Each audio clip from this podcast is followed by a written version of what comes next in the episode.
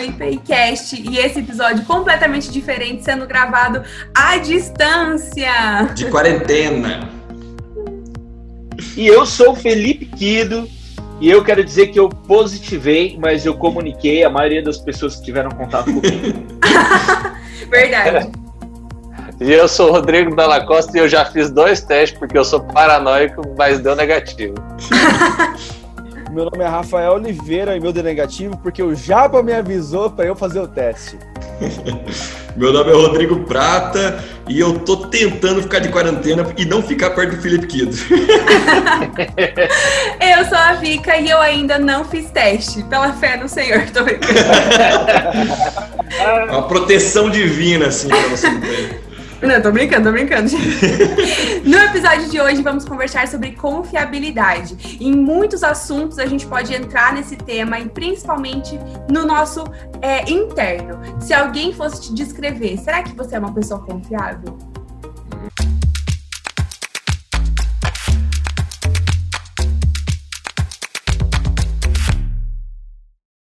Vamos começar é... então com o Rodrigo Dalla Costa. Vai lá. Sempre. A gente a gente está vivendo um tempo, né? Um tempo difícil em que a gente tem perdido a confiança em tudo, né? A gente uhum. perdeu confiança nas instituições, a gente perdeu confiança no gerente do banco, a gente sempre acha que está entuchando alguma coisa na gente. Uhum. A gente perdeu, perdeu confiança nas empresas, né? Será que está tudo ali no rótulo mesmo ou será que tem alguma coisa que faz mal que está lá também? E a gente está perdendo a confiança uns nos outros, a gente não está se confiando mais, né? se abrindo mais.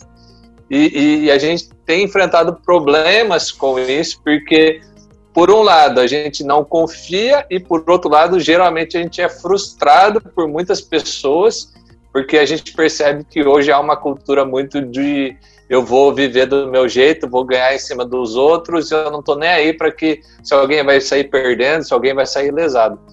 E a gente observa que isso também entra dentro da igreja, né? Então, somos pessoas confiáveis, somos pessoas que alguém vai confiar em nós, vai acreditar em nós, naquilo que a gente fala, seus amigos acreditam no que você fala, seus pais acreditam em você, ou você fica, precisa dar prova, precisa é, ficar ali todo momento se defendendo. Eu, acho interessante que a palavra diz que para nós o sim é sim e o não é não. É, é, muito engraçado como que mudou algumas coisas dentro da igreja de quem é cristão. É, eu vejo que no passado é, há relatos quando o fornecedor, o prestador de serviço era um cristão, é, o serviço dele era inegável, era, era muito referenciado e as pessoas confiavam muito. Hoje em dia já é um pouco ao contrário. Nós estamos cada vez mais, nós cristãos, é, pessoas estão cada vez mais duvidando de nossas índoles. E é uma, é uma resposta que gostaria até de obter neste podcast aqui, junto com vocês, para saber o que aconteceu com a nossa geração, o que está acontecendo sobre a confiabilidade do povo cristão. Cara, para mim, o que aconteceu é que aumentou a visão equivocada a respeito de nós mesmos. Porque, dentro de um olhar bíblico, a Bíblia diz que não há um justo sequer, que todos pecaram e carecem da misericórdia de Deus. Mas a gente vive um tempo hoje onde as pessoas são cheias da razão, onde as pessoas elas são infalíveis na sua verdade, e aí perde-se a, a, a, condição de confiar, porque quando ela se olha no espelho, ela não encontra essa fragilidade nela mesmo mais. Então ela só fica nela. É muito engraçado olhar para Jesus e ver que Jesus, sendo Deus, sendo onisciente, sendo é, o cara mais espiritual de todos, ainda assim pôs no meio dos doze um traidor. Sim. É porque ele é porque ele é, orou pouco é porque. Não, porque ele. Cara, Jesus colocou um dos doze ali como traidor justamente para mostrar que as nossas estruturas não são perfeitas e que a gente vai ter que lidar com os fracassos. Uhum. É, eu acho também que, daí também falando um pouco do que o Rafa falou, né? É, por que, que a gente tem muito medo, ou até o que, que as pessoas veem no cristão também, que antes era referência e hoje é uma referência até negativa muitas vezes, né? Eu vejo muito isso também pela falta de informação. E o que as pessoas consomem é, por exemplo, muito midiático né, nas TVs, por exemplo. Hoje, o cara cristão, o evangélico, é aquele cara que está no púlpito, na, nas, nas, emissoras de televisão. E aí vem um monte de escândalo sobre ele, e aí você fala, pô, os evangélicos são os pastores que quer é, extorquir as pessoas. Então, daí você, por falta de informação, de aprofundar, você coloca todo mundo no mesmo saco. Assim como uhum. político, assim como qualquer outra coisa na vida que a gente não confia mais, porque a gente já viu que o político rouba e roubou mais de uma vez. Gente fala, então todo político vai roubar, então não tenho mais confiança em ninguém. É muito ruim porque a gente está num momento de talvez até de desespero, principalmente nesse negócio da gente colocar todo mundo num grupo só, em todo mundo num grupo de não confiável. E a gente tem que pensar por que, que isso aconteceu, né? E olhando para o histórico do Brasil, no termo político, por exemplo, a gente vem de uma série muito longa de histórias atrás de histórias de políticos que não honraram com seus compromissos e colocaram interesses pessoais à frente disso e foram corruptos. O Brasil, eu não sei se essa informação está certa, mas é um dos países mais corruptos do mundo, talvez o mais. Não sei agora certo se é o mais ou um dos, mas é muita corrupção, é um índice muito alto. E a gente precisa cada vez mais olhar para as pessoas, é, tanto na nossa, no nosso círculo pessoal, quanto nas pessoas que a gente elege, nas pessoas que a gente contrata, nas pessoas com, pelas, pelas quais a gente trabalha. A gente precisa olhar para elas com um olhar muito mais além do que somente a superfície. A gente precisa entender até onde a gente quer se é, deixar envolver em situações que não são 100% verdadeiras. O Brasil tem muito isso de, ai, o jeitinho brasileiro, não vou pagar aqui no dia porque tá, vou fazer de um jeito mais fácil, eu vou dar, fazer, dar aquela mentirinha para a professora para fazer a prova no outro dia. A gente tem essa, parece que está encrostado no brasileiro e a gente precisa mudar isso. Jeitinho. Como cristãos. É, esse jeitinho, meu, é absurdo. E nós, como cristãos, eu lembro que eu escutei isso muito da minha mãe, desde que ela se converteu, ela sempre falava, você sabe quem que é o pai da mentira, né? E na época eu não entendia, eu ficava tipo, tá, o satanás, mas o que, que eu tenho a ver com ele? Nada. E hoje, olhando com o viés cristão, a gente tem que pensar na mentira, qualquer que seja, numa coisa muito, muito séria, porque fere o caráter de Cristo. E a gente carrega o nome dele. É, é legal a gente perceber isso nas relações, né? Porque a gente tem observado que essa não 100% verdade, ela está envolvida em diversos relacionamentos, né?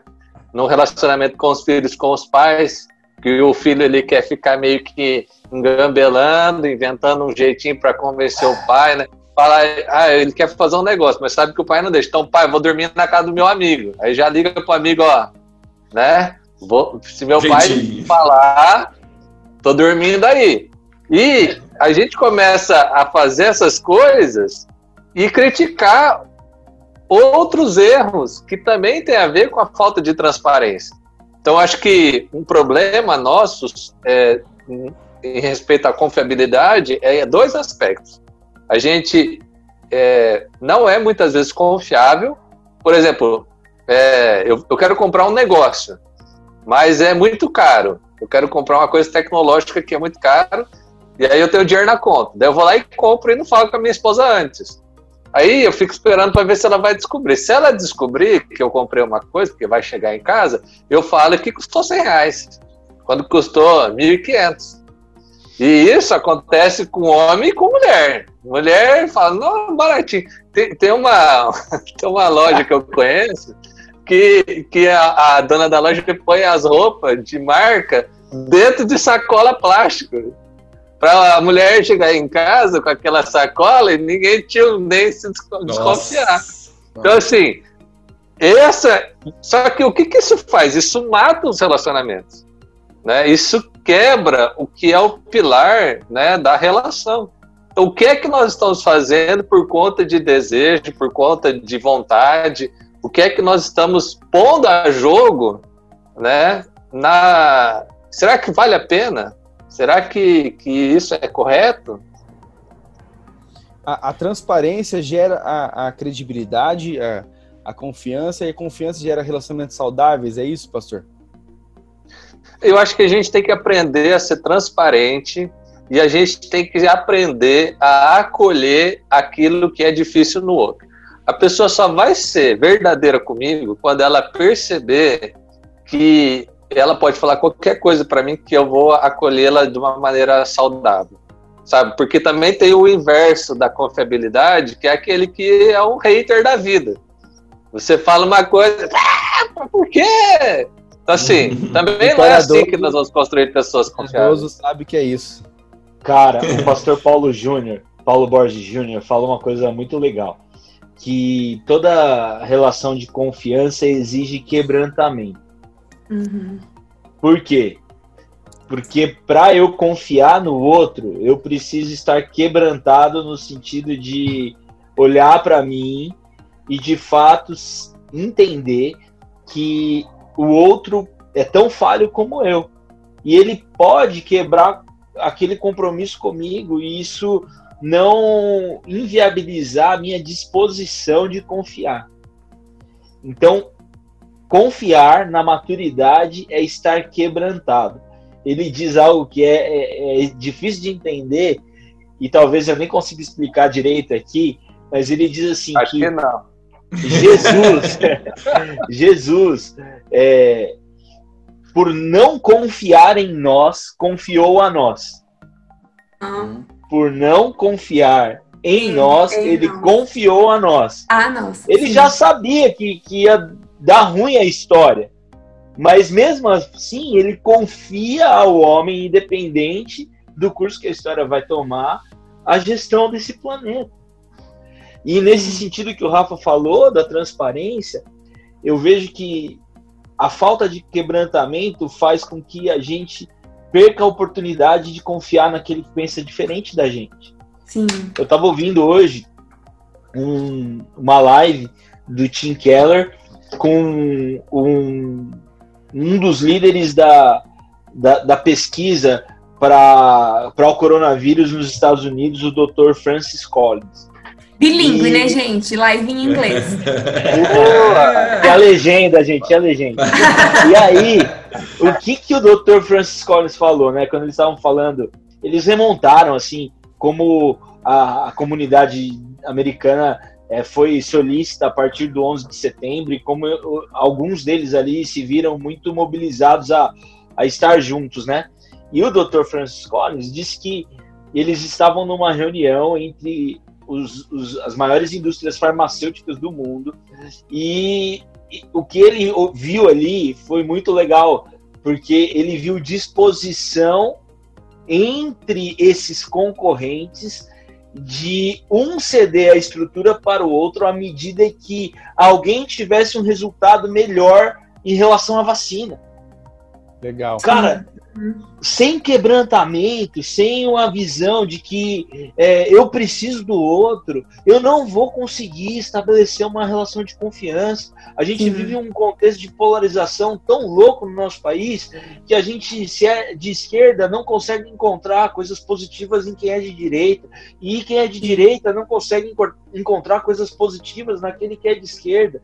E por Sim. conta do posicionamento político, muitas vezes a gente se distancia do quebrantamento e da possibilidade da bênção que é essa unidade na diversidade. Nossa, então, com certeza. Mim, a confiança hoje abriu minha cabeça no sentido de eu preciso estar quebrantado para confiar.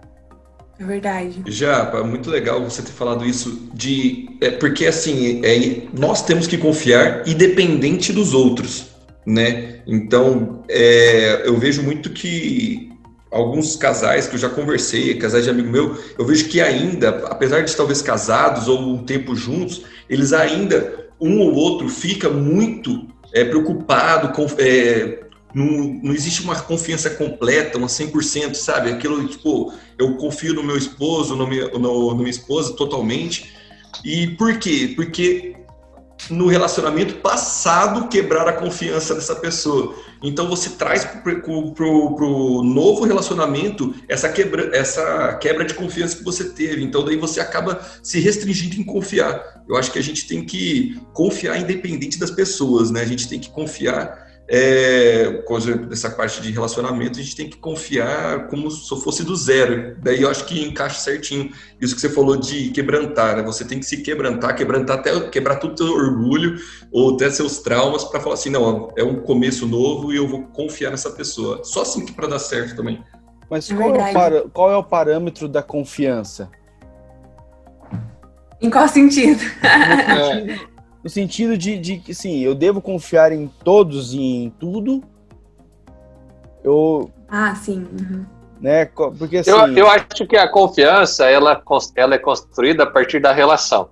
Porque uhum. confiar é sempre dar um salto no escuro, né? O, o, pessoal fala o salto de fé, né? Você pula no vazio.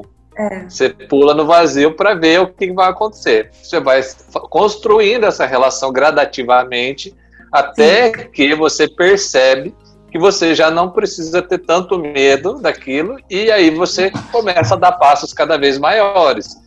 Então acho que só que hoje o que acontece tem pessoas que elas não conseguem simplesmente dar esse primeiro passo e por isso Sim. elas são desconfiadas de tudo, de todos, né? A gente tem um tem um, um, um instituto, uma, uma empresa internacional que ela faz uma pesquisa com 30 mil pessoas em 28 países. E nos últimos 17 anos ela fez essa pesquisa. E hoje nós estamos vivendo um período em que as pessoas menos confiam nas grandes instituições, como o governo, é verdade, a sim. mídia, é, as ONGs, as empresas. Então, assim, é, nós, a nossa geração tem um problema em confiar nas coisas, em confiar nas pessoas e, e, por outro lado, a gente está experimentando uma revolução da confiança, da confiabilidade, em que a gente está acreditando no app, né? Então o cara acredita, a menina acredita que o Tinder vai dar certo, porque deu match. o app é, é bom. A gente acredita no Uber, a gente desconfia do motorista de táxi, que eu não conheço, mas no app do Uber eu confio. Então eu, eu prefiro confiar. Eu, eu acho que agora. confiar num estranho do que confiar numa pessoa, numa instituição, sabe? Tem umas é. coisas muito estranhas acontecendo em termos de confiabilidade. Eu acho que nas relações entre não só a pessoa para pessoa, também, mas o, uma coisa que gera muita confiabilidade é a autoridade daquilo que está sendo falado. Por exemplo, eu não tenho autoridade para falar com ninguém sobre casamento, por motivos óbvios. Eu também não tenho autoridade para falar. Ai, não tenho Sim. autoridade para falar, para aconselhar alguém que é usuário de drogas. Eu não tenho. Entende? Só que eu tenho autoridade, por exemplo, para falar sobre espera no Senhor, sobre santidade, sobre é, mudança de vida, esse tipo, sabe? Eu era uma pessoa, com esse Jesus, agora eu sou outra. Nesses, né, nas coisas que a gente verdadeiramente vive, automaticamente nós temos autoridade. O dia que eu for mãe, eu vou buscar os conselhos com a minha mãe, com amigas minhas que já são mães. A gente, eu não vou buscar conselho de mãe com o Japa, que é pai. É uma coisa muito parecida, mas não é a mesma coisa. É diferente, né? Paternidade e maternidade. E eu acredito que nos casos, por exemplo, de empresas grandes, por que que está gerando agora essa essa falta de confiança em coisas em grandes empresas? Por exemplo, é, saiu um monte de escândalo nos últimos tempos nos veículos informativos do Brasil. Cada, é, cada rede de comunicação, veículo, começou a ter um escândalo diferente e as pessoas começaram a separar. Eu não acredito nesse jornal, acredito nesse, não acredito nesse. Por quê? Com certeza não foi no, em vão. Alguma coisa aconteceu para que as pessoas perdessem a autoridade, é, é, esses veículos perdessem a autoridade nesses quesitos. Então, eu acredito que quando, para você se tornar uma pessoa que carrega a verdade, que as pessoas podem confiar, você precisa ter autoridade naquilo que você vive. Se você é alcoólatra não curado e você prega para alcoólatras, você não tem autoridade nisso que você está vivendo. Como que você vai é, aconselhar um homem que está passando por dificuldade no alcoolismo se você ainda é alcoólatra, se você ainda está cedendo a esse vício? Então eu acredito que a coisa mais importante é a gente viver uma vida de verdade e de transparência, para que a gente se torne pessoas confiáveis. É, o que você falou, Vika, foi realmente algo muito forte, né? Porque é, para a gente analisar a, a igreja a, e os cristãos, isso aí é um tema que deve ser refletido todos os dias de nossas vidas. Sim, Porque sim. a partir do momento que nós nos diz, é, a gente se denomina cristão, nós temos sim que ter a autoridade sobre o assunto, mas para gerar autoridade tem que ter vivência. Sim. Nossa. É, então, quantos de nós pregamos algo e vivemos algo diferente, né? Então, acho Sim. que se a igreja brasileira, a igreja do mundo, quer ter autoridade sobre o assunto de Cristo, a gente tem que começar a repensar sobre as nossas atitudes individuais e o que a gente tem feito que está honrando o, na vivência o que a gente prega. É muito Sim. sério isso. Muito sério.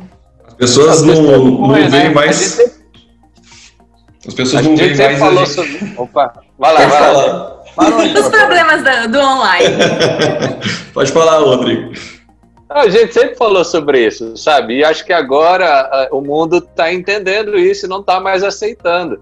A gente sempre falou de coerência, a gente sempre falou de transparência, a gente sempre falou: olha, viva de acordo com os princípios que você acredita. Isso foi sempre a mensagem do Evangelho. Só que por um período da história, as pessoas acreditaram no que elas quiseram acreditar e, e acreditaram em, em ilusões.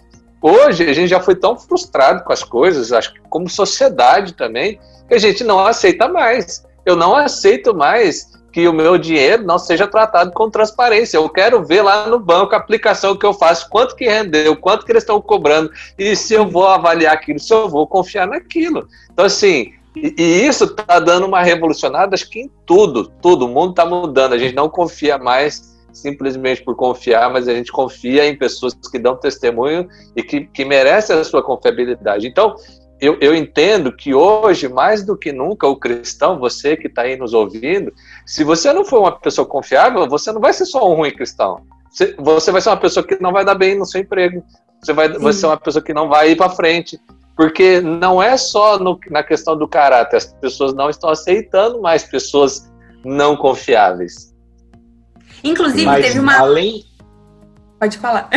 Pode falar, Vika, porque eu acho que eu vou virar o assunto aqui.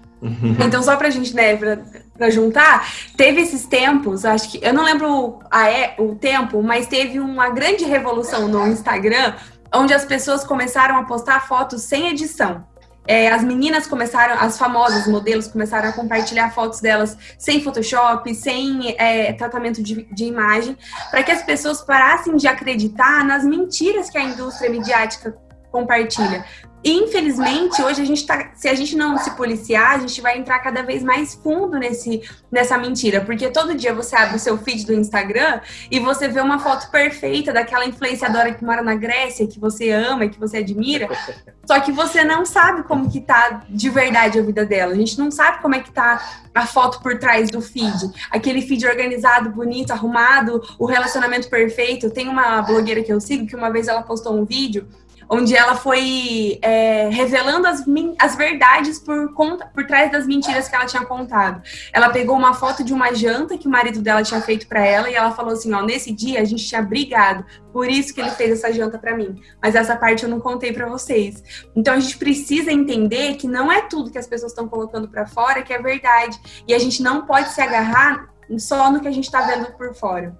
É, e, e isso, Vika, antes do, antes do Japa dar uma virada aí, é, só testemunhando uma questão, porque eu cuido da área comercial da nossa empresa lá, né?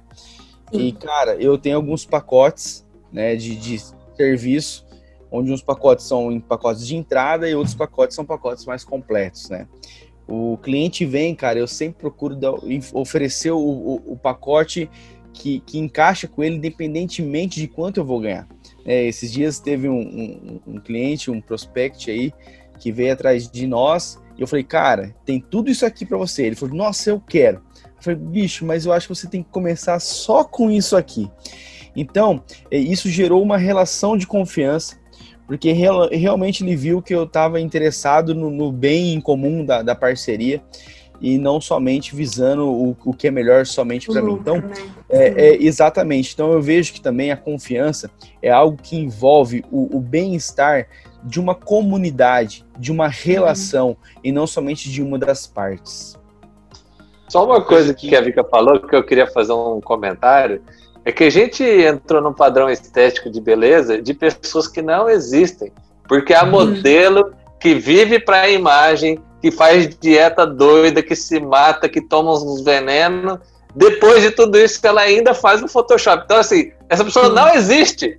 Não queira ser assim, porque não é humano, é inumano, é Pastor irreal, Rodrigo, sabe? Pastor Rodrigo, por isso que eu não faço dieta.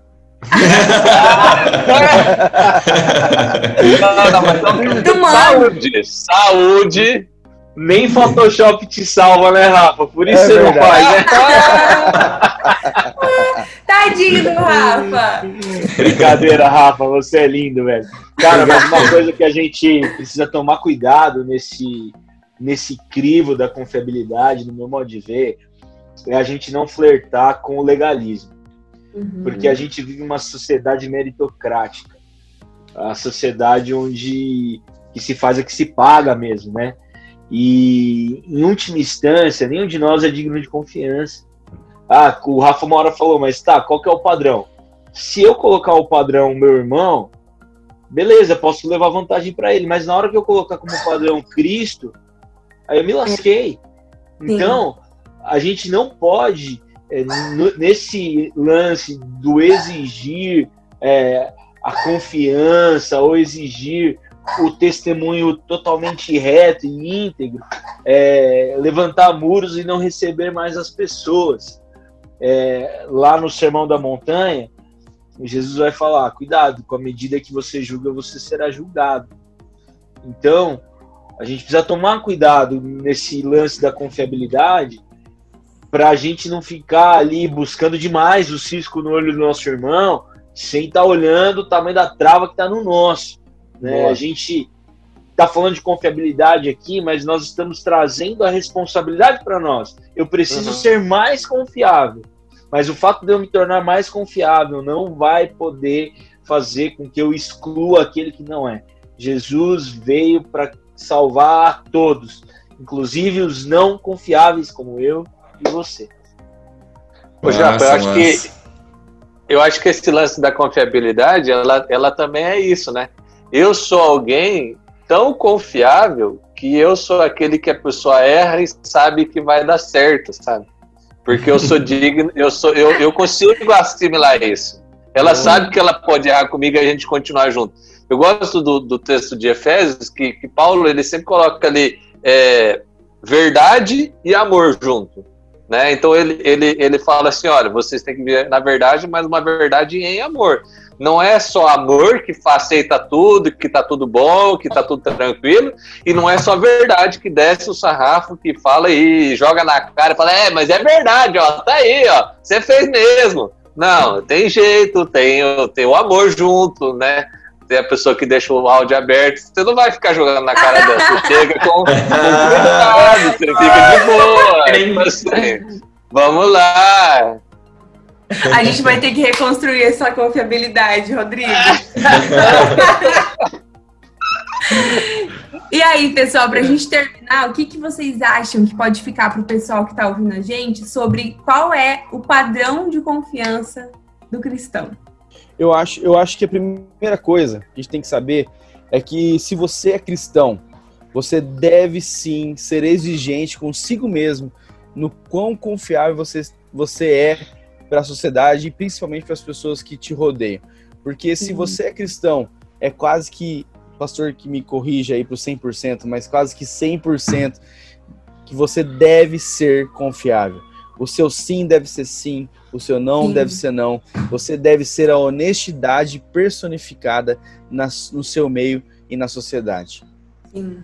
Eu também tenho um- esse mesmo pensamento do Rafa, que a Gabi, minha esposa, ela sempre fala: é, nós podemos ser a, a única Bíblia que uma pessoa vai ler na, na vida, sabe? Ela sempre fala essa frase. E, ou seja, o, talvez o único contato com o evangelho, ou com algum evangélico, ou com algum cristão que uma pessoa pode ter real, é com você. E se você não é essa pessoa confiável, ou você não é uma pessoa, é isso que ela vai ter do evangelho. Né? Ela vai achar que você está refletindo Jesus, sendo que você está refletindo completamente o contrário, né? Então, eu acho que a gente tem que tomar isso como nossa responsabilidade. Nós somos, temos que refletir Jesus, temos que ser confiáveis, verdadeiros em tudo que a gente for fazer, até nas mínimas coisas que aparentam não ter problema fazer aquele alguma coisa que está errado. a gente tem que ser confiável para as pessoas deixarem a gente, deixar de pensar que evangélico é quem faz coisa errada também. Mudar o padrão, né? É. Nivelar por cima, parar de nivelar por baixo. Mas a gente não pode esquecer, né? Isso que o, que o Japa falou, que a gente tem que entender que somos humanos e que somos passíveis de erro o tempo todo, como deixar o áudio aberto. e brigar e... com o irmão. e as coisas têm que fazer um sentido diferente na nossa vida, né? É, entendermos quando a gente erra, pedir perdão quando errarmos. E eu acho que essa é uma grande coisa, porque é muito difícil a gente encontrar pessoas que verdadeiramente pedem perdão e querem se, e se arrependem do que fizeram. E eu acredito que é, essa remissão, assim, pedir perdão para as pessoas e conversar, olha, eu fiz errado, é algo que muda muito tanto os relacionamentos, porque quando você admite que você erra para a pessoa para quem você errou, ela confia em você de novo. Então, abre a porta, né? Porque às vezes o erro, a mentira, o engano, ele fecha a porta. E quando a gente abre um, um, um diálogo para que as coisas sejam resolvidas, essa porta se abre de novo. E nós somos cristãos, nós temos que construir pontes e não muros, como o Japa falou. Uhum. Mais alguma observação, amigos? Eu acho que a gente tem que aprender a falar a verdade, por mais difícil, mais reveladora dos nossos seja. erros que ela seja. Sim. A gente tem uma grande dificuldade de se mostrar frágil, de se mostrar inadequado, de mostrar desejos que a gente tem que são irracionais por medo da não aceitação do outro e a gente perde a oportunidade do relacionamento. Se você quer ser íntimo de alguém, aprenda a ser totalmente verdadeiro com ele, com ela.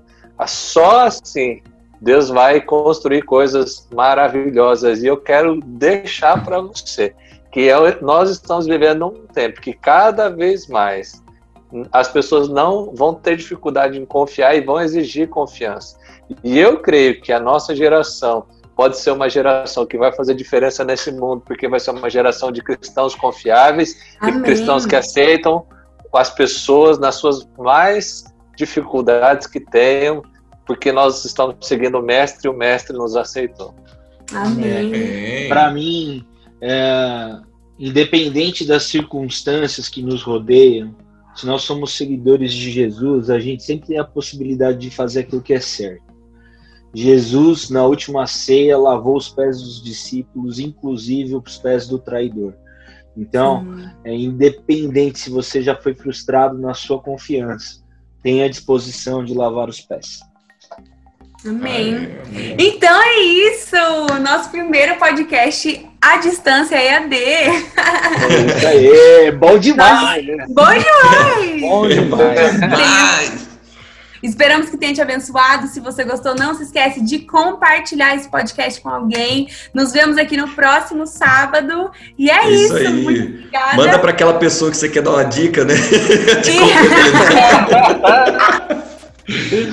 Ou ouve umas três vezes, né? É. Sim. então é isso. Tchau. Valeu, galera. Beijo. Beijo, tchau.